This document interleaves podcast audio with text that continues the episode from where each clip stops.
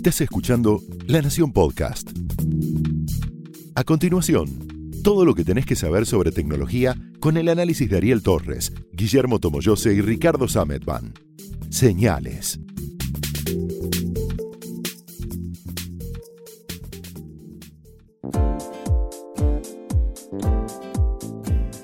Bueno, bienvenidos a una nueva edición de Señales. Señales es nuestras reuniones de así para charlar temas, temas que pueden convertirse en tapa, estas charlas de pasillo que tenemos los periodistas, en este caso de tecnología de la nación. Mi nombre es Ariel Torres y estoy con Ricardo Sametban y Guillermo Tomoyose. ¿De qué vamos a hablar hoy, Guillermo? Vamos a hablar de las tiendas del futuro, las mm. tiendas que no van a necesitar de los operarios, de los empleados, de los cajeros. Pero ya no son tan del futuro. Bueno, eh, uno puede ir al supermercado y encontrar en algunos lugares donde uno puede copagarse auto, de forma independiente el, el, pedido, pero siempre hay algún cajero dando vueltas, así que lo más extraño de todo esto es que en las tiendas que se están presentando y que no son ya tan del futuro. Este año, por ejemplo, Amazon presentó Amazon Go, que es una tienda donde las personas toman las cosas que quieren comprar, una bebida, una, un snacks. Cuando eh, hablamos de tiendas es algo parecido a un supermercado, yo me imagino. Sí, sí, es lo que en el mercado estadounidense se conoce como convenience store o en, en las tiendas japonesas como los convini, los, la, expresión nipona para los convenience store. Acá es lo más parecido, sería tal vez un drugstore, un kiosco. Eh, maxi kiosco, Un maxi kiosco, sí. En otra época se hubiera sido un almacén. Hoy, de ramos generales. Sí, de ramos generales. Hoy es un almacén, un chino, le, diríamos este, en, en, buena parte de... En la jerga barrial. En la jerga barrial, es interesante porque si bien hoy estamos todos hablando de Amazon Go, en realidad, y, de, esta idea de un lugar donde vos entras a comprar cosas tipo mercadito eh, o kiosco polirrubro, como lo quieras llamar, agarras las cosas, te las pones eh, en el changuito, en la mochila, en un bolso y te vas y todo está pagado y todo es legal y no ah, te va a salir a correr. no nadie atrás corriéndote a pedirte por favor que no te lleve, que no es tuyo. Sí, igual no ocurriría que te pidiera nada por favor, te, ah, arrestarían, pero digamos, te, no entendimos. Si bien todos eh, tenemos a Amazon Go como referencia, es interesante porque Amazon Go está muy lejos de ser la primera en hacer esto. Ahí en 2016 en Suecia había una empresa en una en un pueblo sueco que se llamaba Viken, que tenía esto. Era una, un, supermercadito donde vos hacías todo con el teléfono, ibas marcando qué era lo que, lo que querías comprar, era más rudimentario. Toda la gracia de Amazon Go es que cada producto que está puesto está monitoreado por un montón de cámaras que detectan qué es lo que vos estás poniendo, qué es lo que vos estás sacando de la, de la góndola, qué es lo que te está llevando, si lo devolvés te lo vuelven a, restar, está todo mucho, mucho más automatizado. Pero ya en 2016 tenías un, sistema que al menos conceptualmente era lo mismo, con, era más básico porque tenías seis cámaras de, seguridad que iban mirando qué hacía la, la gente y claramente probablemente tenía otro, otro margen de error. Ahora tenés eh, cosas que directamente, en el caso de Amazon, todo está detectado. Una de las cosas tal vez que llame mucho más la atención y que lo tengamos como una referencia muy fuerte a la compañía de Jeff Bezos es que eh, Amazon es una plataforma, una tienda minorista online que eh, de a poco ha ido metiéndose en las cadenas o en los locales, las tiendas físicas, por decirlo de una forma, con locales en la vida real. Uno va por la calle y puede entrar en esos locales y puede hacer la compra. Creo que por ahí pasa un poco esa fuerte referencia que, tenemos con Amazon. Y después tenés Bingo Box en Kuala Lumpur, que también es una especie de, de tienda donde ya también tienen otro nivel de tecnología, pero vos con tu celular escaneas una, eh, lo pasas por la puerta, te abre la puerta, entras solo, o sea que es digamos, de a uno que entran, vos agarrás todo lo que crees, que es un lugar mucho más, más pequeño, está pensado para una cierta, digamos, eh, es más un, un, kiosquito en este sentido de son tres o cuatro cosas, o 20 o 30, pero no, no es un, supermercado grande. Eh, vas, entras, agarrás lo que querés, pasás por la caja sin que haya nadie y sin que nadie te pida nada, y de nuevo salís y ya tenés todo comprado. Hay varias este, compañías que están pensando en esto de un lugar donde vos vas a buscar alimento o cosas de limpieza o lo que sea y no, no tenés que no tenés que pedirle a nadie que te autorice la compra. Está bien, e-, es, es, todo, el, es todo el chiste de, este asunto. Yo recuerdo que, y, nosotros lo publicamos, eh, acá desde hace varios años existe el autoservicio, por así decir. Eh, pero en algunos casos, lo loco del autoservicio es que terminás en una persona que es la que te termina cobrando. Bueno, no. Digo, porque entonces lo que yo estoy haciendo es reemplazar a la persona que pasa por un lector de, de infrarrojos esa parte la hago yo, pero digamos, igual hay que, este, ahí no está completamente automatizado. Y lo que vi por ahí también es una tienda que anda sola por ahí. Sí. Que es más, digamos, esto ya, esto me pareció las fotos de cómo iba a ser tu computadora personal en 1950, esas que aparecían en la revista, y resulta que tu computadora personal iba a tener el tamaño de como siete termotanques. Bueno, eh, es raro, digamos. Es, si en el siglo XIX tenías un pibe descalzo empujando un carrito con verdura que traía de la granja donde vivían con su, en la semipobreza con su familia, hoy tenés una especie de entre auto y camioncito que lo que te lo que tiene es, por supuesto, es toda una visión muy eh, de colores pasteles y todo, mucha curva y vidrio y brillo, una de las compañías que está involucrada en esto, que es Movimart, es del mismo tipo que hizo este supermercado autónomo en Suecia que les decía en 2016, con lo cual evidentemente tiene una fijación con el tema.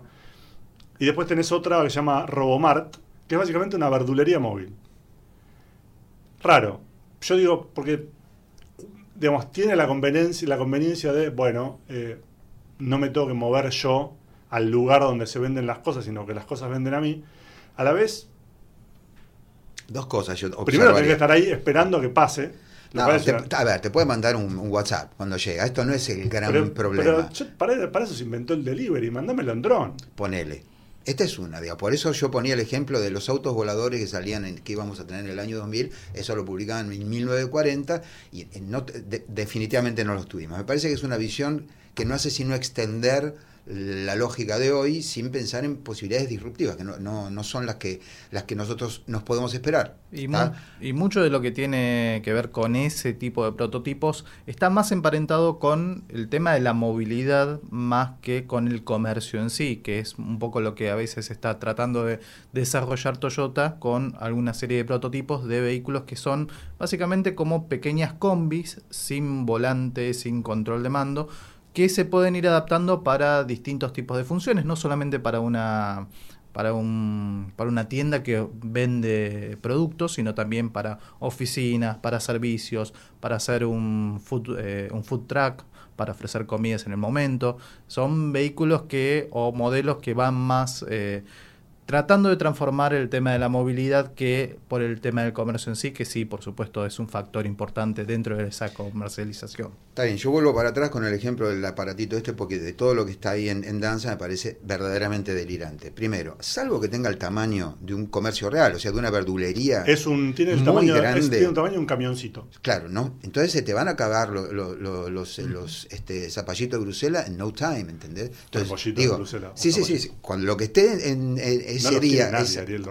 a mí me encantan. Pero digo, lo que esté en precio desaparece. Baja el tomate, chao, camión. Entonces, ¿qué hace? Vuelve a un lugar. No, yo calculo que tendrá un, todo un, sistema de varios camioncitos. Entonces te dirá, es un bancame que viene el próximo. En el próximo tenés tomates y en el siguiente repollitos de Bruselas. Está bien, entonces vos te pasas el día esperando que pase el, ahí la, línea verdulería. Está bien, ramal Escobar, ramal Pilar, etcétera. Claro, agarra un piquete. Claro, te agarra un piquete de ese, día no tenés ensalada. Y el otro problema que me parece que en todo esto de, todo viene a mí, que está, ojo, yo no digo que no vaya a pasar, una vez en el futuro somos este, como en Wally. Es que lo único que vamos a hacer es echar cebo tirados en una silla esperando que nos pongan la comida delante. Es un, un mundo horrible. Quiero decir, no es que a mí me súper divierte ir a hacer las compras a un supermercado, la verdad no me gusta, pero ir, como, como a mí me gusta mucho cocinar, ir a una buena verdulería, ir por ejemplo al barrio chino, a mí me encanta hacerlo. No quiero que me traigan los hongos de pino por dron, me gusta ir y elegirlo yo, me gusta ver qué hay de nuevo, etcétera. Eh, así que también esto de, de, que todo viene a uno, yo no sé hasta qué punto es lo que las personas queremos. Lo que va a salir seguramente, o por ese con el changuito robot que comentábamos hace semana pasada, la otra, ¿no? El- Con tal de que no el- le, las ruedas no, no anden una para un lado y otra para el otro, y vos tengas que estar todo el tiempo haciendo fuerza con el brazo derecho, y sobre todo cuando cargaste demasiado el changuito, cosa que de por sí es afortunado si uno logra hacerlo. claro. Pero digo, ya cuando el, el brazo derecho te queda esguinzado porque el tipo doblaba todo el tiempo hacia la derecha, vos tenías que hacer. de- Con eso me alcanza. Ahora, si es robótico, mejor, eso me encanta, sí, sí. Y le- te, te sigue, le decís, y es más, yo creo que en algún momento no solamente te va a seguir, sino que le va a seguir diciendo, eh, cargame dos leches. No, esa no, la otra. Y poneme dos panes de manteca y qué sé yo, y te va, el, lo- el mismo robot te va cargando todo y vos vas caminando al lado, haciéndole las, este, dándole las órdenes llegado al caso. Nada, lo mando para eso, con una Sí, listita claro. que le incorporé, con una app, y me voy a tomar un café a leer un libro y cuando sale le, le digo, y ahora cargame este coche. No, no, no, esa camioneta no, este coche. De todas maneras lo va a reconocer porque va a poder leer la patente. Está un poquito lejos en la práctica. Eh, vos decís que mi sistema de haber pintado un pedazo de la pared de la cocina con pintura de pizarrón, anotarme todo lo que necesito y sacar una foto, no funciona, a mí me funciona Bueno, bárbaro. tenés, qué sé yo, Google Keep, tenés tantos, este, no sé, tiza. ¿Cuántas tener- aplicaciones Con las de manos to-do list? mojadas, cuando estás cocinando y te faltan cebolla, vos vas con la mano, agarrás la tiza, no estás ahí. Pero ahora Anda le, podés, ahora le podés hablar a un parlante y Sí, decirle, sí, sí. Entonces, en "Anotame lugar, de, la en lugar de lista". cebolla me pone J y chao, y yo después no entiendo nada. A ver, todavía, todavía me parece un poquito, un poquito limitado. Pero igual, sí, está todo bien, quiero decir. Es obvio que en algún momento, y de hecho yo ya lo hago con un montón de cosas, ¿está bien? Eh, en otros contextos un poquito más húmedos, más mugrientos, digo, cuando el teléfono no lo podés desbloquear o simplemente la, la acústica o el ruido que... A ver, si yo tengo que parar la música que estoy oyendo para hablarle a la... Es un embole, voy a agarrar la tiza. Eh, volviendo, es, algo es claro, los hábitos de compra minorista ya cambiaron mucho. Mm. Y no cambiaron mucho solamente después de la aparición de smartphones y internet y tal. Ustedes pues, por ahí no vivieron en un mundo sin supermercados, pero yo sí. Yo, yo me acuerdo de los nombres que tenían, que eran, eran geniales. Uno se llamaba Saturno, si no, si no me falla la memoria. Los, los veteranos que estén oyendo esto ahí por, por, por el, podcast podrán poner, si tenemos comentarios, los nombres que habían. Eran increíbles, todos apuntaban a algo gigantesco. Y era nuevo. Antes de eso no existía. A ver, era un mundo sin supermercados. Yo lo viví. Ibas a la verdulería, al almacén, a la mercería, tenías que ir A la lugar- pescadería. a la pescadería. Y estaba, por ejemplo, en mi barrio, yo iba con mi abuelo a la pescadería, a la carnicería me llevaba, compraba los ravioles en otro lado, ojo, la caja nunca la tires de costado. Así que eh, los supermercados fueron una gran revolución en términos de, de minorista y por supuesto también todo el modelo económico. Eh, y ahora se ven forzados también a reinventarse. Y muchas de estas tecnologías, estas cámaras, sensores, eh, reconocimiento de objetos, tampoco es algo novedoso, Exacto. porque de hecho se estaba utilizando y se, se sigue utilizando para estudiar el comportamiento de los consumidores frente a una góndola. Qué producto toman, si está muy alto, si está muy bajo, si prefieren una determinada marca o otra determinada alternativa, si las góndolas de la parte inferior pueden llegar a tener un rendimiento adecuado. Es una especie de analytics del mundo real. El mapa que- de calor. Exacto, que eh, de hecho se utilizó mucho tiempo con una tecnología muy buena que había sacado Microsoft para el consumo, que era eh, las cámaras Kinect, que podían detectar si vos extendías los brazos, cuántos dedos, eh, si eh, mostrabas los cinco dedos o tenías el puño cerrado, y era una tecnología muy potente para que las- los supermercadistas pudieran empezar a analizar sin tener a una persona delante de una góndola tomando nota de cuáles eran los, las bebidas, el café o las galletitas que se llevaba. Está bien, ahí recuadrito eh, que es menester, me parece, es nuestra obligación por lo menos poner un recuadrito, si hacemos algo con esto al costado, hay todo un tema de privacidad que tiene que regularse. O sea, si una cosa es que haya de forma anónima un estudio que hace el supermercado para volverse más eficiente y eventualmente esto puede ser beneficioso para el cliente y para los empleados, etcétera. Yo veo, por ejemplo, en una de las cadenas, que creo la primera que utilizó la fila única, que era una idea, ¿viste? Básica, tampoco es wow, pero yo digo, cuando es perfecta la idea, está bien, todo el mundo labura más tranquilo, eh, yo no sé, nunca, siempre estoy pensando en preguntarle a las cajeras y los cajeros cómo es que cómo es que les pagan, yo no sé si les pagan por producto, no, no lo sé, pero la verdad es que es más rápida este, y si de golpe una, una, vos te ponías en cualquier caja y en esa caja siempre se trababa el pago, viste que era así, bueno, ahora esto ya.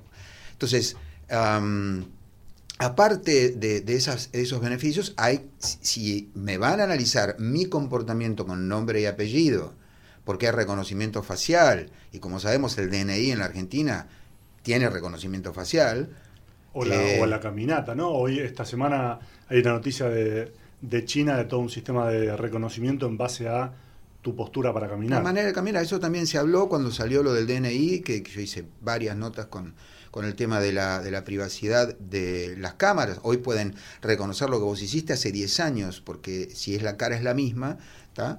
Eh, eh, lo mismo sí se puede reconocer obviamente por la voz, se puede reconocer obviamente por la manera de caminar. Pero ahí hay que, hay que poner un, una alerta, digamos. Está todo bien, mientras tanto ya no, no tengan esos niveles de conocimiento del individuo.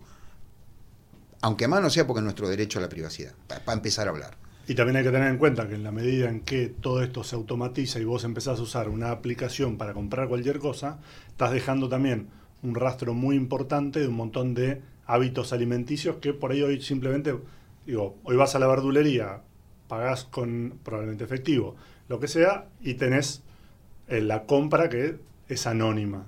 En la medida en que vos vas a todo un sistema automatizado en donde necesariamente te tienen que identificar para poder decir, ok, esta es la persona que compró estas cosas, ahí también estás dejando todo un rastro de hábitos de compra mucho más grande que el que tenés ahora.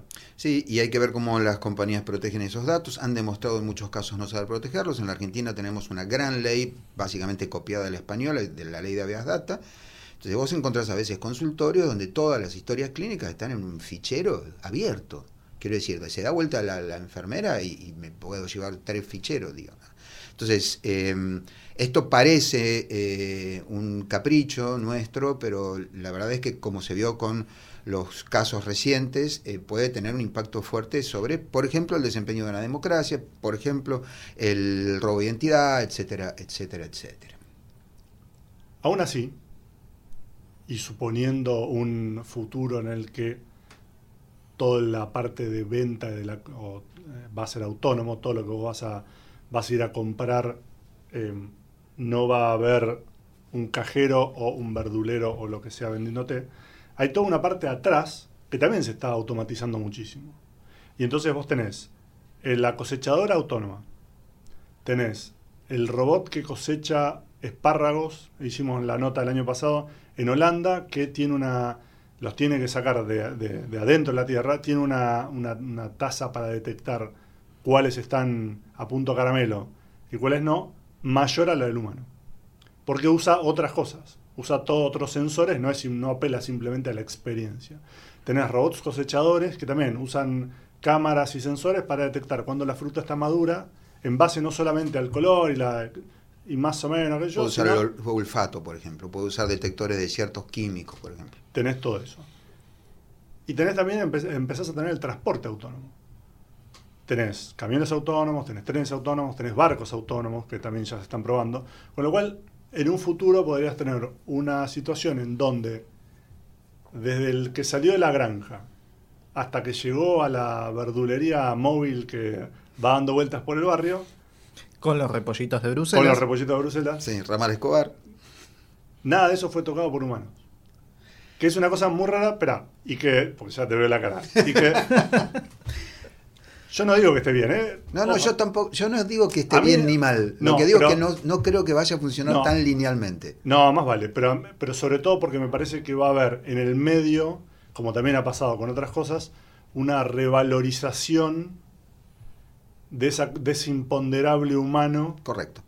Para elegir algo, que no necesariamente va a ser lo más eficiente, pero que sí le va a dar ese toque que nosotros como humanos también necesariamente... Te digo mi visión, y es mi visión y nada más. Yo creo que es mucho más probable que el cosechador de espárragos se imponga, porque efectivamente puede ser mejor que una persona, porque la verdad es que, que dedicar un ser humano con todas sus increíbles y maravillosas habilidades a cosechar espárragos, creo que lo hicimos porque no había máquinas que lo hicieran. Ahora, lo que creo es que el contacto con el vendedor, con el, con el tipo, con el verdulero, ponele, ¿sí? Eh, con, con el que atiende al final, con el tipo que te vende un coche, con el tipo que te vende un electrodoméstico, si es un buen vendedor, por supuesto. Digo, mi abuelo era vendedor, por eso sé que hay vendedores y vendedores. Ese contacto humano, ese salir de casa, el hablar con la persona, esto es más difícil de reemplazar. Independientemente de que haya países donde hay un, típicamente Japón, donde hay un reemplazo grande de, esto, eh, pero no todas las culturas son iguales. Y en general estos cambios que nosotros por ahí publicamos, decimos, en el futuro, toda está bien, ¿Cuándo y dónde? La agricultura no se adoptó globalmente, no es que desde Sumeria mandaron un WhatsApp a todos los grupos de todas las regiones del mundo y dijeron, che, loco, la agricultura está buenísima. O sea, pasaron miles y miles y miles de años y todavía hoy tenemos eh, organizaciones humanas que no siguen siendo cazadores recolectores. Obviamente el 99% hoy hace eh, agricultura y ganadería. Pero estos cambios, no, más allá de que va todo muy rápido, es más te pongo la, verdulería esta que anda sola en las calles Robomar. Robomar por la callecita de Buenos Aires. No, no va a andar. Es como el auto autónomo, lo hablaba el otro día, no me acuerdo con quién de inteligencia artificial, eh, creo que con Skolnick. Hablamos por teléfono y, él decía, ¿te imaginas al coche autónomo en el tránsito de Buenos Aires? Se le cuelga el sistema, pantalla azul y lo, lo tienen que reiniciar. Entonces... Lo desarman en un, en un semáforo eso, de, eso aparte, es, una condición verdaderamente, este camioncito verdulero, digo, le rompen la cerradura, no queda, pero ni una, ni, una uva. Sí, este, o, el, o, el, que comentábamos dependiendo, la semana pasada, el, el robot para delivery, exactamente. también lo mandás y no vuelve. Y es una condición, porque las condiciones sociales en un país tienen eh, que ver, pero olvídate de eso, nada más que con el tránsito o con el estado de las, de las calles, que a veces, digo, en pleno centro de la ciudad agarras una calle empedrada, no digo en el casco donde esto es eh, algo histórico, pero hay calles que no, digo, en mi barrio de antes, donde vivía antes, no era histórico, eran cráteres dejabas el coche, no era histórico nada, hasta que vino un cuantiúnico intendente y las arregló, la mayoría. Ahí ese camioncito se rompe, a ver, van, a empezar a saltar las verduras y las frutas adentro, va a quedar todo mezclado y cuando alguien vaya a pasar la tarjeta no va a encontrar nada. Entonces, em, es como la, ¿te acuerdas de la, la domótica y la casa inteligente? ¿Y a cuántas casas inteligentes, en cuántas muestras entramos? Y estaba todo fantástico. Y se va imponiendo muy de a poco en ciertos lugares muy específicos donde vos tenés un montón de servicios asociados. Lo mismo que los paneles solares. Eh, The Bad Astronomer, por ejemplo, tiene su casa toda llena de paneles solares y el sistema de, em, de Elon Musk, como se dice? Solar City. Y él pone en Instagram cuando su casa está entregando a la grilla. Acá recién estamos empezando a hablar, la inmensa mayoría de los medidores no son inteligentes. ¿Entendés que no es no es tan fácil, esto es lo que digo. No, y bueno, tenés el Y creo que el, factor humano es muy importante. Creo que eso no lo vamos a querer perder, simplemente. a mí me gustaría más hablar con un verdulero que sabe que, ir y empezar a elegir yo solo. ¿entendés? Sí, incluso un verdulero que sabe ciertas preferencias sobre lo mismo, no sé, a vos te gustan las frutillas más maduras, menos maduras, que son cambios muy sutiles, que no necesariamente son tan, tan fáciles de codificar para que un sistema autónomo te lo venda te va a vender manzanas. Y vos que, no, a mí me gustan las más jaspeaditas, las más chiquititas. Ese tipo de, control fino te doy un que te puede dar un, humano. Yo digo, todo se puede, todo se puede automatizar, pero vas a necesitar darle todo un montón de instrucciones más complejas a la computadora, quizá no, que lo que, lo que un humano tiene, recuerda. Anécdota que sé perfectamente que por ahí no es eh, representativa, ¿sí? pero para mí es representativa de lo, de lo que estoy tratando de decir. Por ahí en el futuro nadie le va a dar ni cinco de pelota a esto. La otra vez fui a una eh, verdulería dentro de una cadena de supermercados, que en general esa en particular tiene buena verdura, y había unas acelgas que parecía que les habían traído después de tirar napalm. Como yo hablo con todos los empleados, saludo a todo el mundo, me conocen, lo conozco por nombre, qué sé yo, hola Ariel, ¿qué tal? ¿Qué? No están lindas, me dice el de siempre, el que siempre me saluda. Le digo, sí, espera que te busco unas. Y se fue y trajo unas acelgas divinas. Esto este poquito que por ahí lo vamos perdiendo en el ni saludar a nadie. Viste que pasás por al lado de alguien que está, está poniendo. Está bien, por ahí si lo saludáramos todo, el tipo se vuelve loco. Pero quiero decir, no podemos cortar el lazo humano porque nos hace humanos. Entonces, lo de la máquina está bien hasta el momento en el que vos decís, ok, ¿qué, qué clase de mundo configure? Ojo, por eso yo. Digo, es una por opinión. Ahí, por ahí, en todo caso, es lo que decías antes. Vos lo que haces es liberar. Y este liberar hay que tomarlo Sí, con, con pinzas, 35.000 porque, pincitas. sí. Digo, estás liberando gente para haga otra cosa, pero esa gente entre medio se muere de hambre. Por su- este es el gran problema de Por todo eso. este asunto. Pero digamos, eventualmente vos lo que haces es eso, decir, bueno, ¿qué, ¿qué sentido tiene que una persona dedique la mayor parte de su vida a darme manzanas? En vez de estar haciendo cualquier otra cosa. Bueno, siempre de nuevo con la salvedad del caso de que en el medio esa persona, si lo único que sabe es hacer manzanas, no, digamos, venir y decirle, mira, ahora lo va a hacer una computadora, arreglate, no es, digamos, no es una solución. Pero digo, eventualmente yo podría pensar, bueno, tiene sentido que todo este proceso de agricultura y distribución y venta sea automático, porque entonces libero a esa gente para que haga otra cosa. Mucho de lo que tiene que ver con la- las nuevas tiendas que se están presentando, las de Amazon, las que eh, 7-Eleven está tratando de probar en Japón, o algunas otras que están trabajando en, de- en Suecia. La característica principal pasa por productos manufacturados. Son gaseosas, son paquetes de galletitas, son eh, productos de limpieza, eh, todo, toda una serie de artículos que tienen un, un código de barras, que están empaquetados y que hacen que el- la tarea de selección sea mucho más simple o más sencilla o más cercana a lo que puede llegar a ser un supermercado a una escala más pequeña. Y eso hace que estas tiendas particularmente no están eh, deshabitadas de humanos, más allá de los vendedores, eh, más, digo, más allá de los compradores, sino que tiene op- eh, vendedores u operadores que están dando vueltas, revisando que todo funcione bien, si uno necesita justamente este contacto humano. Y también un poco para tratar de verificar que este sistema esté funcionando realmente bien, porque de hecho estamos en una etapa de prototipo. O sea, todavía hay ciertos errores, ciertos comportamientos que las cámaras no detectan, que tienen que mejorar o tienen que ajustar. Así que es por el momento una etapa, no es una tienda establecida y de hecho las tiendas de Amazon Go son más visitadas por los empleados de la compañía porque están eh, en Seattle, están cerca de, de donde, están las, eh, donde está la sede central de, Amazon, que por los clientes reales. De hecho, generalmente lo que más eh, se ve alrededor de esas tiendas son turistas curiosos y los empleados que van, entran y salen y toman una gaseosa, toman un paquete de galletitas, eh, saludan al, que está en la puerta de seguridad o de asistencia y se van y no pasa na- nada más que eso. Y eso también hay que tenerlo en cuenta para, hay ahora todas, varios eh, restaurantes automáticos, no son los bares automáticos como había hace un siglo en la ciudad de Buenos Aires, pero sí son, hay uno que es EATSA, hay uno que te sirve kebab, hay uno que te hace pizza, uno que te hace hamburguesas, y son todos automáticos, autónomos y autogestionados. Esto es lo hasta que, esto es lo que contabas antes de la automatización que pasa en la cocina, en, de- en detrás de escena. Claro, hasta que vos te das cuenta que sí, es verdad,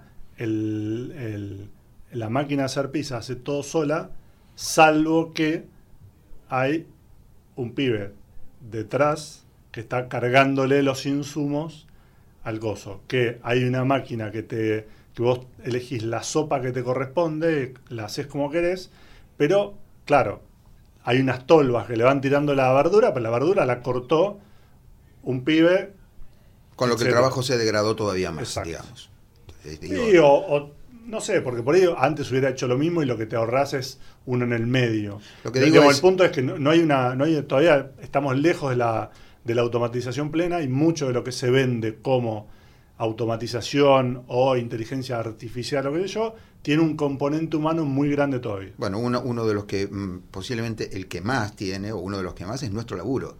Quiero decir, vos, cómo haces para que... Hola, soy el robot tal llamando del diario La Nación. ¿Cómo? Digo, es muy difícil, pero igual, eh, habría por lo menos que dejar una nota al final de, de esta charla diciendo, prefiero que el autómata sea mi asistente y no al revés.